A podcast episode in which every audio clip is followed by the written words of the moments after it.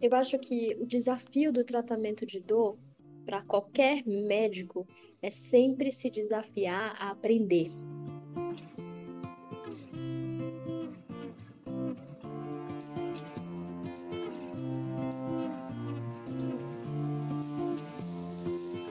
Bom dia, boa tarde, boa noite no mundo do conhecimento. Bem-vindo, caro ouvinte. Por aqui falamos sobre inovação, tendências, dicas e a prática da medicina, além de assuntos sobre qualidade de vida. Por aqui, compartilhar conhecimento não é dividir, mas multiplicar. Que tal falarmos sobre mais um assunto sem fronteiras no mundo do conhecimento? Para você que nos ouve pela primeira vez, seja bem-vindo a mais um episódio do nosso podcast Medicina do Conhecimento. Aqui desvendamos os mistérios da medicina de um jeito que você entenda e se interessa.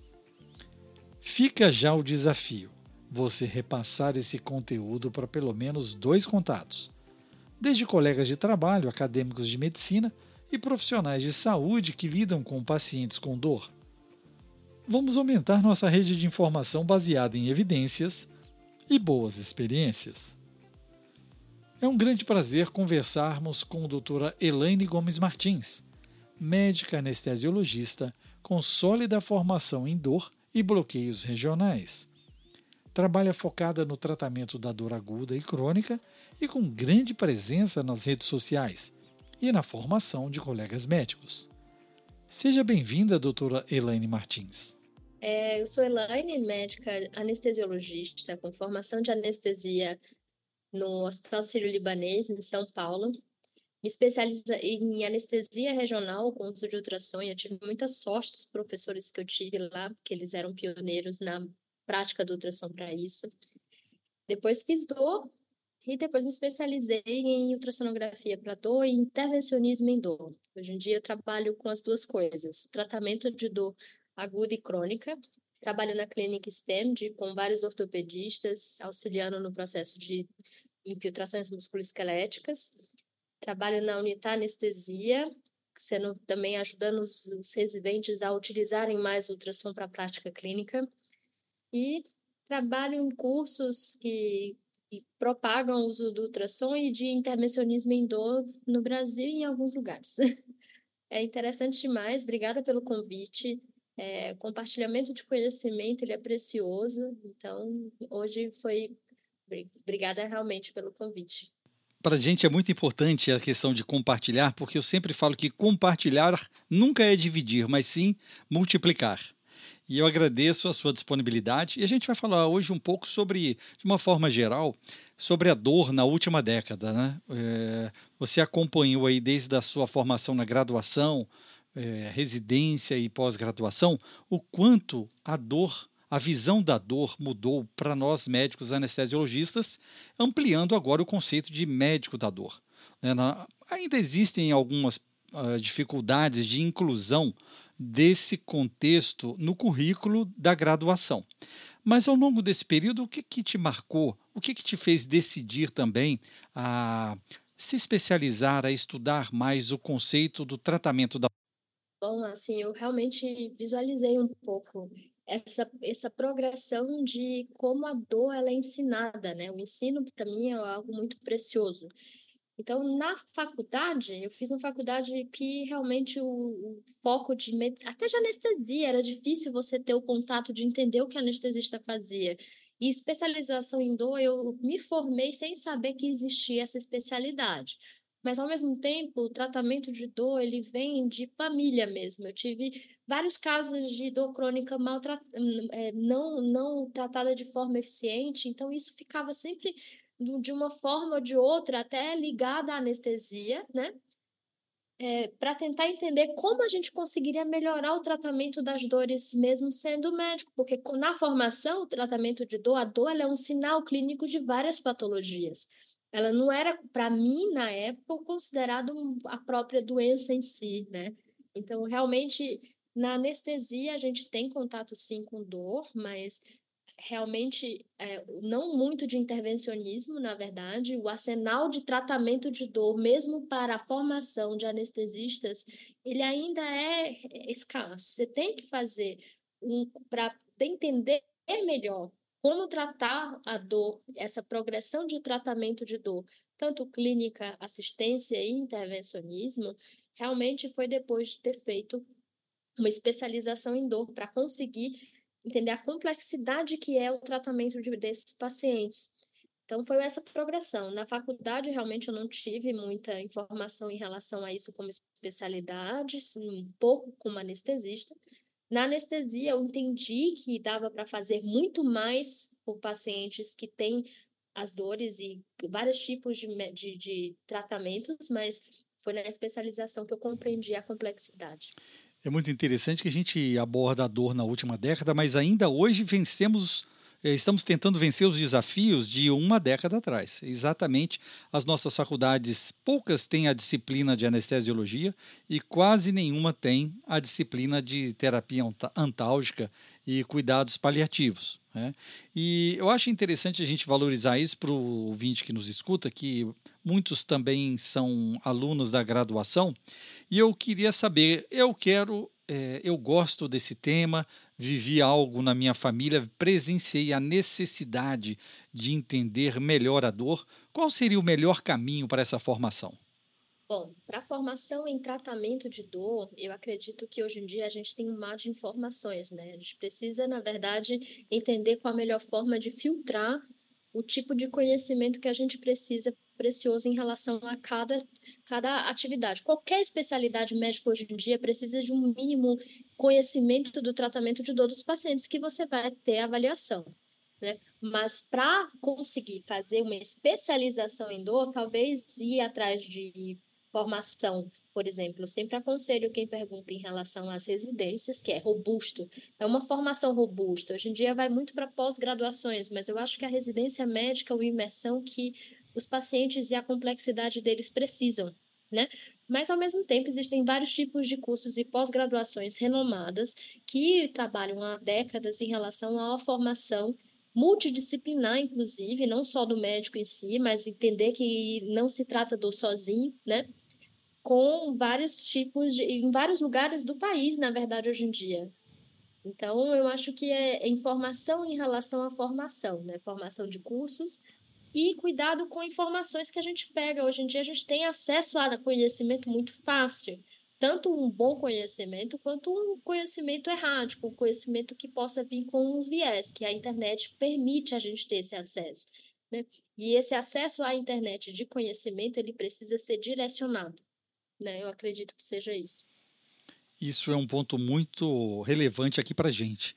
É, nada de achismo, nada de como os franceses dizem, à mon avis, do jeito que eu faço.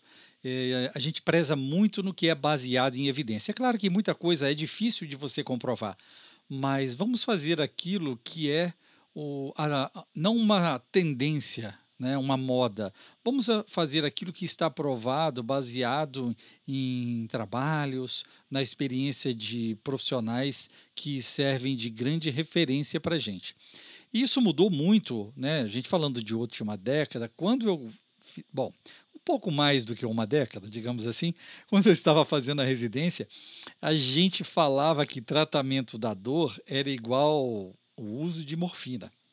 E já nessa época, nós tínhamos no início de 90, eh, nós tínhamos muita dificuldade na, na incorporação da morfina na prática clínica. E o máximo de intervenção que nós fazíamos era passar um cateter peridural. E olha que máximo! Instalar uma bomba de analgesia controlada pelo paciente. Isso eh, na minha formação na Faculdade de Medicina de Botucatu, na Unesp. Então eu queria que eh, você levantasse para gente, nesses últimos tempos, como foi a evolução do arsenal terapêutico farmacológico e das terapias invasivas para dor? O que, que mudou para o paciente e para nós médicos? Eu acho que o acesso ao conhecimento da forma da fisiopatologia da dor, você trata a dor de acordo com o conhecimento de neurociência hoje em dia, né? A neurociência evoluiu muito para compreender como a dor possa, possa ter a sua ascensão e, e a sua evolução. Hoje, hoje a gente entende muito mais como é o processo de fisiopatologia de criação, por exemplo, de uma dor crônica. E dessa forma a gente trata a dor de forma causal. e a gente entende que não existe um tipo de dor, existem vários tipos de dor, e o tratamento de dor ele tem que ser direcionado para o tipo de dor que a gente encontra. Então, o conhecimento da dor atual, ele é robusto no sentido de facilitar o direcionamento farmacológico para isso. Hoje em dia, a gente não tem, tem, tem, por exemplo, conhecimento de tipos de dores que elas não são a melhor forma de tratar com opioide. A dor neuropática, por exemplo, que é um conhecimento de entender que tipo, existe um tipo de dor tratada com antidepressivos e anticonvulsivantes, isso é uma evolução muito importante bioquímica e de neurociência, como eu já disse. É, a, a evolução do arsenal terapêutico farmacológico, ele veio dessa compreensão melhor da dor, e a partir daí também veio a parte de conhecimento anatômico do processo de o porquê que aquela dor, ela é não só entender que existe diferença entre dor crônica e dor aguda, e isso faz o tratamento ser diferente, como o tipo de dor faz com que a gente tenha a possibilidade de anatomicamente encontrar alvos para conseguir fazer intervenções mais direcionadas para o problema. Se eu entendo que uma dor neuropática possa ser um nervo doente, eu direciono o meu tratamento intervencionista para aquele nervo específico. Então, eu acredito que o que fez mais diferença para a possibilidade do arsenal se expandir nessa década foi a melhor compreensão da dor como um fator causar, né? O que o que está causando aquela dor e como é essa dor.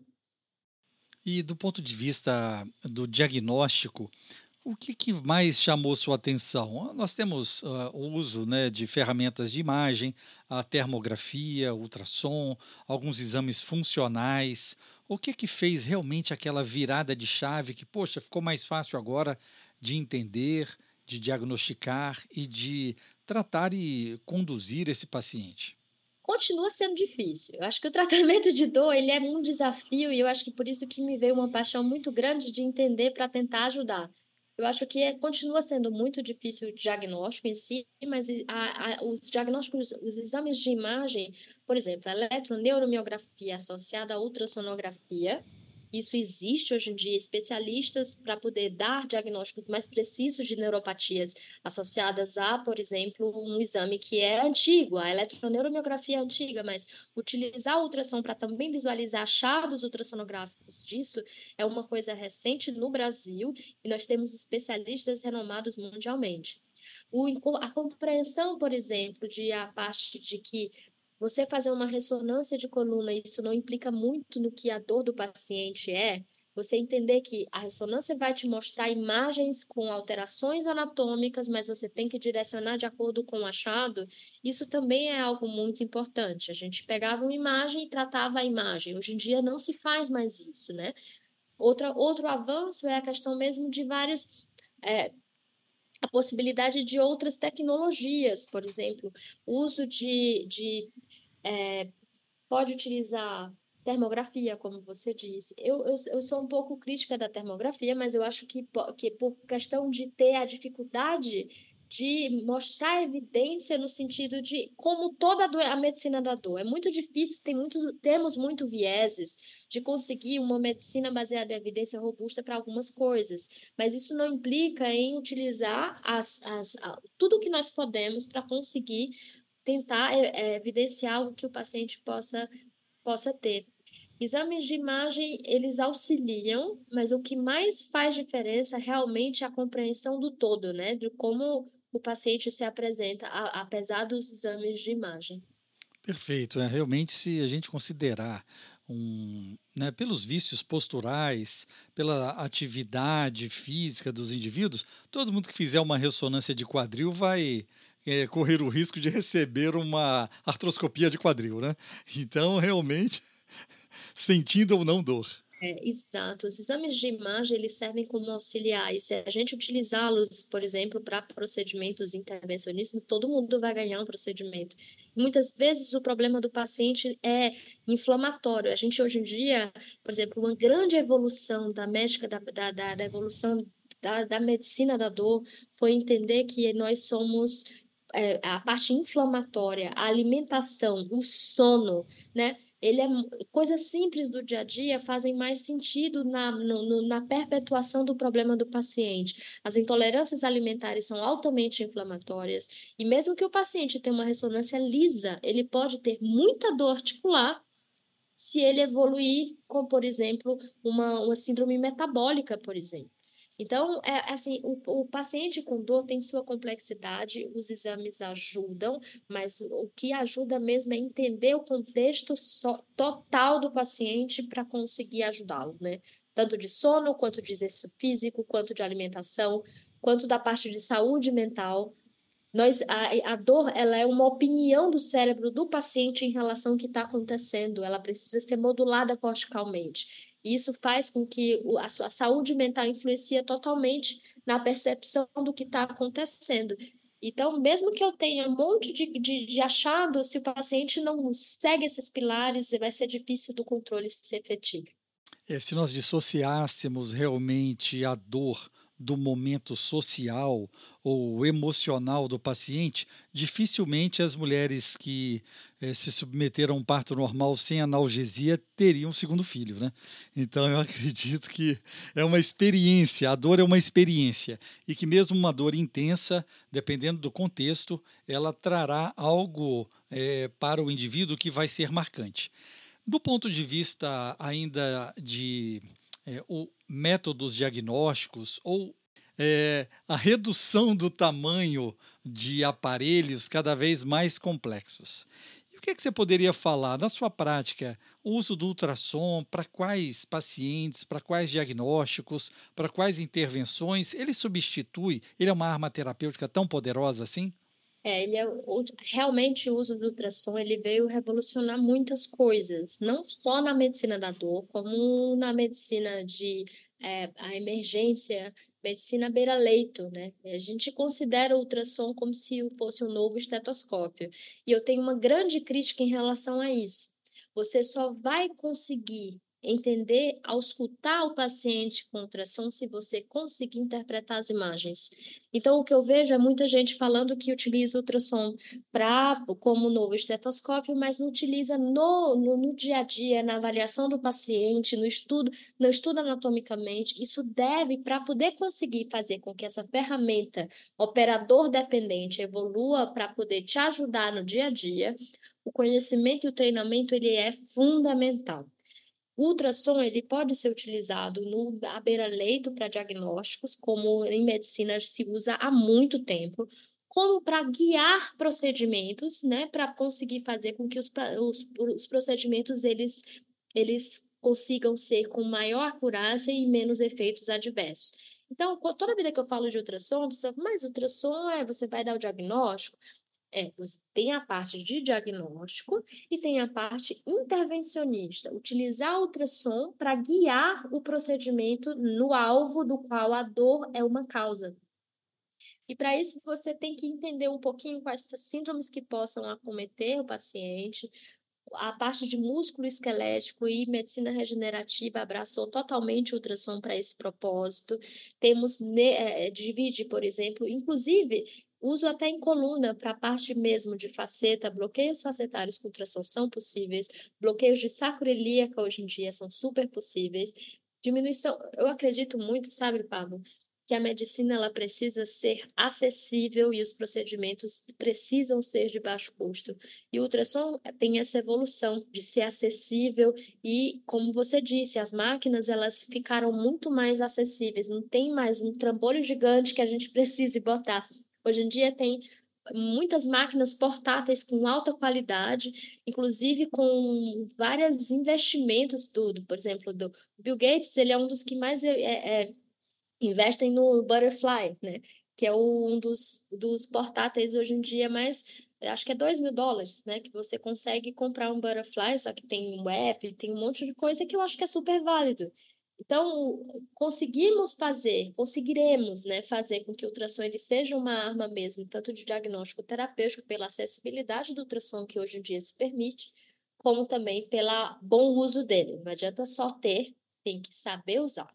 E na sua prática, como que você tem a rotina de atendimento ao paciente após um exame físico? É, o ultrassom faz parte dessa primeira abordagem ou ele fica para um segundo momento? Faz, faz parte da minha abordagem. Eu utilizo muito ultrassom para parte do exame físico músculo esquelético, para dores neuropáticas, para entender realmente o que está acontecendo com o paciente de acordo com a possibilidade. Encontrar, por exemplo, é, algum nódulo, alguma coisa que possa estar tá ocasionando essa dor. Então, no meu dia a dia, no consultório, a gente tem ultrassom que todos os médicos hoje em dia utilizam, tentam utilizar, de acordo com quem foi capacitação ou não, para fazer com que isso auxilie até o direcionamento da intervenção. Hoje mesmo, por exemplo, eu peguei, eu faço muito medicina do atleta, né? A gente pegou e avaliou um tendão de Aquiles de um paciente que já tinha infiltrado o, a parte biológica né, na região de tendão de Aquiles e, na verdade, ele estava com uma dor com uma alteração ecográfica compatível com uma tendinopatia de tibial posterior. Então, ele direcionei o procedimento que eu vou fazer amanhã de acordo com que, se eu, se eu não tivesse pegado o ultrassom e utilizado ele e, só, e, e não tivesse o conhecimento de saber qual tendão, qual a coisa, eu ia direcionar novamente a intervenção e o problema dele para um tendão de Aquiles, que na verdade é muito próximo de um outro problema. Isso acontece, acontece todo dia, né? A gente tem dor numa região específica, mas o ultrassom ele permite um diagnóstico muito mais preciso do que está acontecendo. Você tem alguma sugestão para a gente, é, ou alguma coisa que você queira falar, um caso clínico, uma experiência? Ah, eu tenho muitos casos clínicos, e na verdade, do uso do ultrassom que tem ajudado, não só no diagnóstico, como eu falei agora, como na parte terapêutica, por exemplo. Nem todo mundo, nem todo mundo gosta de, por exemplo, infiltrar, infiltrar nervo periférico doente. Eu tenho uma, um paciente que ele teve uma lesão pós. Existe lesionar cirurgicamente alguns nervos. E ninguém quer mexer muito no nervo que teve um problema cirúrgico. Só que, na verdade, o que acontece é que a gente tem que tentar ajudar o paciente de acordo com o tipo de lesão neural. E o ultrassom, ele auxilia, por exemplo, que tipo de lesão neural teve esse paciente pós-cirúrgico. Tive um paciente com uma lesão de ciático pós-prótese de quadril, por exemplo, que é muito comum. Você vai, na hora de alocar o quadril né, na prótese, você pode ter um estiramento de ciático e ter uma neuropraxia. E os tipos de lesões neurais, elas podem ser neuropraxia, neurotimese ou até uma axoniotimese. A neurotimese é lesionar, cortar o nervo no meio, que isso já perde função totalmente. Neuropraxia, você tem só uma lesão como se tivesse, por exemplo, um anestésico local, temporário. Só que a axoniotimese, ela tem um monte de grau de ação e o ultrassom ele é utilizado justamente para tentar entender o que possa estar acontecendo. Hoje em dia, eu sou mais invasiva em nervo periférico doente. Se teve uma lesão cirúrgica e que foi só uma lesão, por exemplo, de estiramento, ou então de uma fibrose que ocasionou uma compressão do nervo, quem ninguém quer mexer pois mande para mim, porque eu tento fazer o melhor, porque tem que soltar esse nervo, tem que liberar esse nervo o mais cedo possível, junto com uma equipe de neurocirurgiões, né, que possa te dar uma orientação se é para mexer ou não. Você tem que ter uma, uma equipe multidisciplinar. Mas ultrassom para nervo periférico, eu te digo, realmente vem ajudando para prevenir e evitar que esse paciente, por exemplo, perca função progressiva.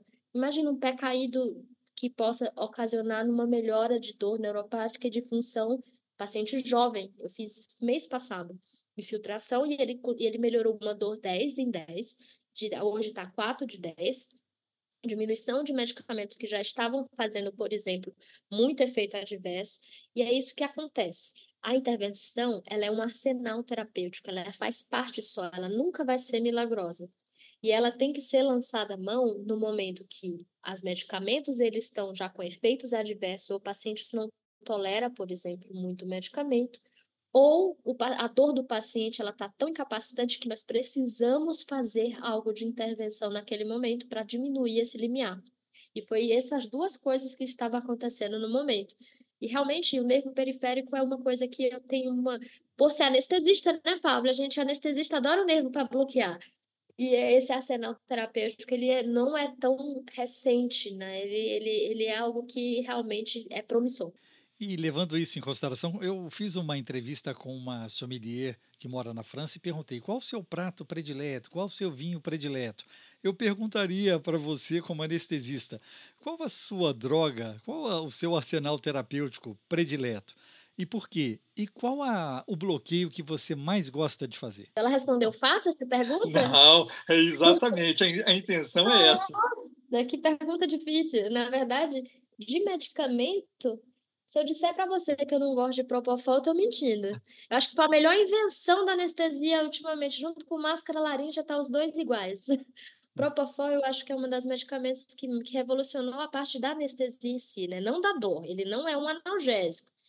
De analgesia, eu acredito que anestésicos locais, eu acho que vou chamar meu próximo cachorro de lidoca. Você é lidocaína lover. Exato, tem ação ainda anti-inflamatória sistêmica, né? Então, atua na é, é, é intervenção de dor crônica e aguda.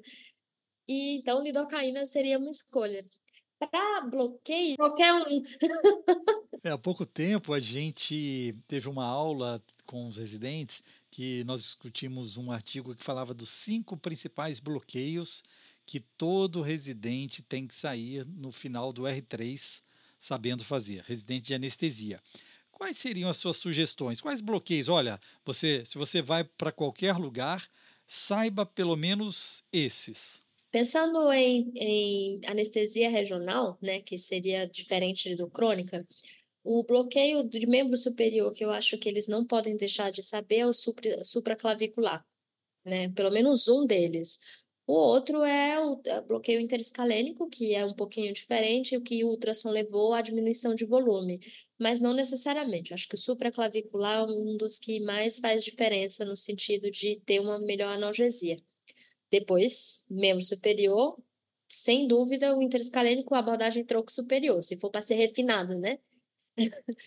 Membro inferior, eu acho que se você não souber fazer um femoral, pelo menos um femoral, eu acho que faz sentido aprender, porque daí você refina para um, um canal do adutor. Né? E o querido de todos os pés é ciático via poplítea. Ciático via poplítica, depois você aprende, você tira a morfina da hack e você vai ter o que a gente chama de value based care, é entrega de valor. Se em vez de entregar só morfina com hack, você vai entregar um paciente com diminuição de efeitos adversos, uma analgesia muito mais duradoura, né? Então, eu acho que o, o, o canal da. O, o bloqueio ciático via também. Então, são esses aí. Perfeito, Bela, belas escolhas. Eu queria te agradecer, Elaine, e pedir que você deixasse uma mensagem para os nossos ouvintes do podcast Medicina do Conhecimento. Aqui, compartilhar é multiplicar e as portas sempre estarão abertas. E aquela mensagem que você acha assim, eu gostaria de falar isso para todo residente, para todo colega anestesista que pensa em trabalhar com dor. Eu acho que o desafio do tratamento de dor para qualquer médico é sempre se desafiar a aprender. Então, eu, o que eu posso dizer para qualquer médico que seja residente ou anestesista, ou já médico de dor formado que queira sempre se aperfeiçoar, é um eterno aprendizado. O, o paciente ele vai querer fazer com que você aprenda.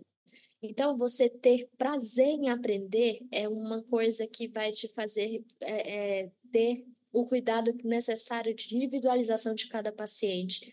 E humanidade, sabe? Entender que intervencionismo, ou então algumas drogas, alguma coisa, faz parte de um arsenal de uma pessoa muito complexa, com uma realidade que ela precisa ser diagnosticada. Então, pra, paixão em aprender e humanidade e, e saber cuidar de gente, porque a dor ela é só uma ponta do iceberg de problemas mais profundos e quem gosta de tratar de dor gosta de tratar de gente. Se você gostou ou ainda tem perguntas, não deixe de nos seguir eu deixo aqui no descritivo deste podcast o Instagram da doutora Elaine Gomes Martins. Eu tenho dicas para você, veja bem. No deslocamento do seu trabalho, no seu lazer, nos seus momentos de esporte, escute nossa rádio web Medicina do Conhecimento pelo www.medicinadoconhecimento.com.br. E você já ouviu falar no ecossistema digital SD Conecta? Pois é, a medicina do conhecimento tem uma comunidade digital lá. Por lá discutimos assuntos relevantes com grandes especialistas na medicina perioperatória. Escolha sua plataforma agregadora de podcast e ouça mais pelo Spotify, Deezer, Apple Podcasts, SoundCloud e YouTube. Você também pode pedir a sua Alexa. Basta dizer Alexa, toque Medicina do Conhecimento. Na Medicina do Conhecimento você escolhe o player da sua preferência, mas é importante o seu feedback. Você pode também mandar sua pergunta e seu comentário para participar do próximo tema. Compartilhe nas suas redes e deixe seu like aumentando a divulgação do projeto. Fique ligado também nas redes sociais Twitter, Facebook e Instagram Medicina do Conhecimento. Afinal, compartilhar é multiplicar.